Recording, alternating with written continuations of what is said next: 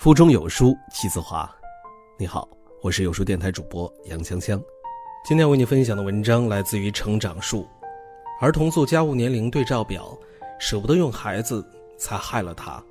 如果你也喜欢这篇文章，不妨在文末点个赞。出于疼爱，很多父母不舍得让孩子干一点家务活，有的妈妈甚至还认为做家务是大人的事情，孩子好好读书就好了。可孩子不做家务，专心学习，就会更优秀吗？哈佛大学一项长达二十年的研究表明，爱做家务的孩子跟不爱做家务的孩子相比，就业率为十五比一，前者收入比后者高百分之二十，而且婚姻也更幸福。中国教育科学研究院对全国两万个小学生家庭进行的调查也表明。孩子做家务的家庭比不做家务的家庭，孩子成绩优秀的比例高了二十七倍。还有很多事例证明，想让孩子成为精英，让他做家务是必不可少的。美国超级豪门洛克菲勒家族传了六代，代代精英，没出过一个败家子儿，就是因为承袭了家规，从小让孩子记账和做家务。美国新任交通部长赵小兰的爹赵锡成养出了五个非常优秀的女儿，就是因为他从小就让赵小兰带着妹妹们做家务，帮家庭做支出规划。因为从小就帮家庭分担劳动，所以每个孩子都独立朴素，不骄不躁，长大后都成了各个领域的精英。其实从孩子三岁开始。妈妈们就可以有意识地培养孩子做家务了。对照下面的家务年龄表，妈妈们可以更好地把握什么年龄的孩子该做哪些家务。在很多欧美国家，让孩子从小参与到家务劳动中几乎是共识了。精英教育从来都不只是局限在课内学习，家庭生活中的锻炼能带给孩子更多。上幼儿园前三至四岁，幼儿园前是家长引入负责概念的好时机。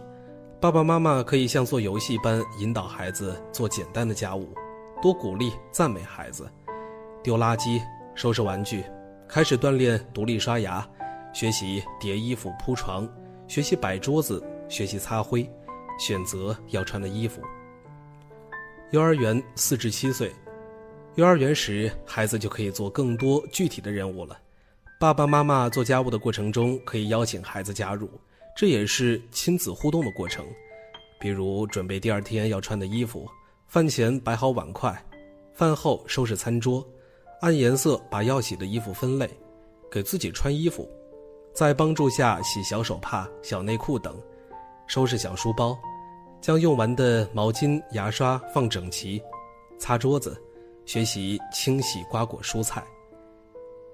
一年级六至八岁，当孩子一年级的时候，爸爸妈妈应当放手让孩子独立做更多的事情，把要洗和要穿的衣服整理好，整理书包，自己整理穿戴，独自准备好上学，丢垃圾并学习垃圾分类，每周打扫一次房间，饭后收拾碗筷，并且放入水槽，摆桌子和椅子。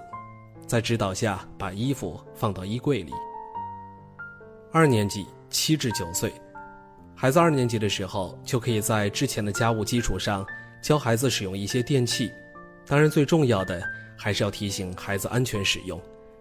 上学前整理好书包和穿戴，学习使用电饭煲煮饭，学习洗碗，学会吸尘器吸尘，学会使用微波炉，收拾自己的房间。在妈妈的帮助下做简单的早餐。三年级八至十岁，孩子三年级的时候，爸爸妈妈可以让孩子多参与到家庭计划的制定中，鼓励孩子提出自己的意见，准备菜单、写采购清单，和爸妈一起做出行计划，会煮饭和做简单的菜，把衣服分类放进洗衣机洗干净，把衣服放到衣柜里，保持自己的卧室整洁。帮助妈妈进行大扫除。那么，如何更好的引导孩子做家务呢？让孩子意识到家庭责任。爸妈应该让孩子知道，家务活不是一个人的事儿，而是整个家庭的事儿。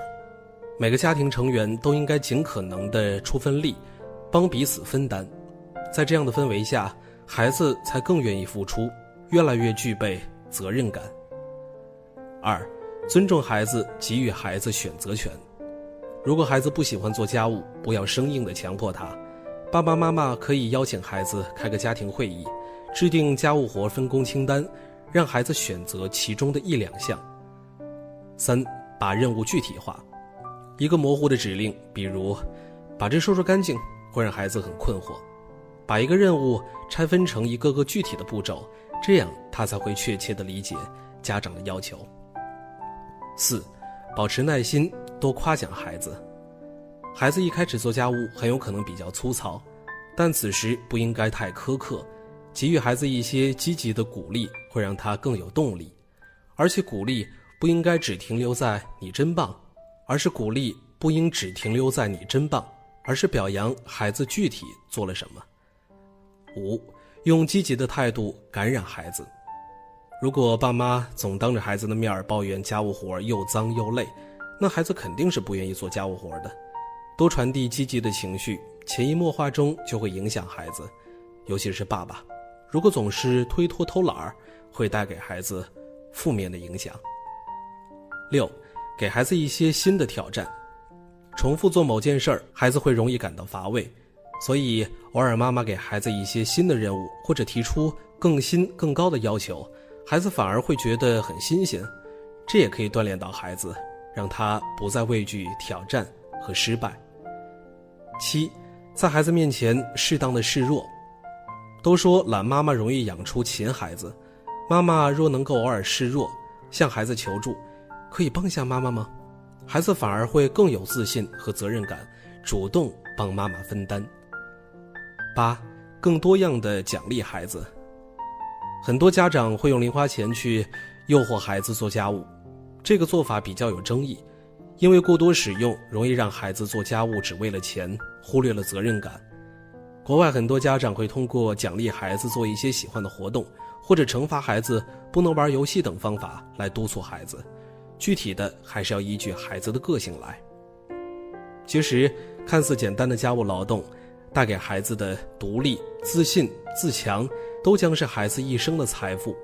爸爸妈妈们应该学会让孩子去体验家务劳动，孩子进一步，大人退一步，这就叫做成长。在这个碎片化的时代，你有多久没有读完一本书了呢？长按扫描文末二维码，在有书公众号菜单免费领取五十二本共读好书，每天有主播读给你听。欢迎大家下载有书共读 App 收听领读，我是杨锵锵。此时的我在遥远的柬埔寨暹粒，为您送去问候。记得在文末点个赞。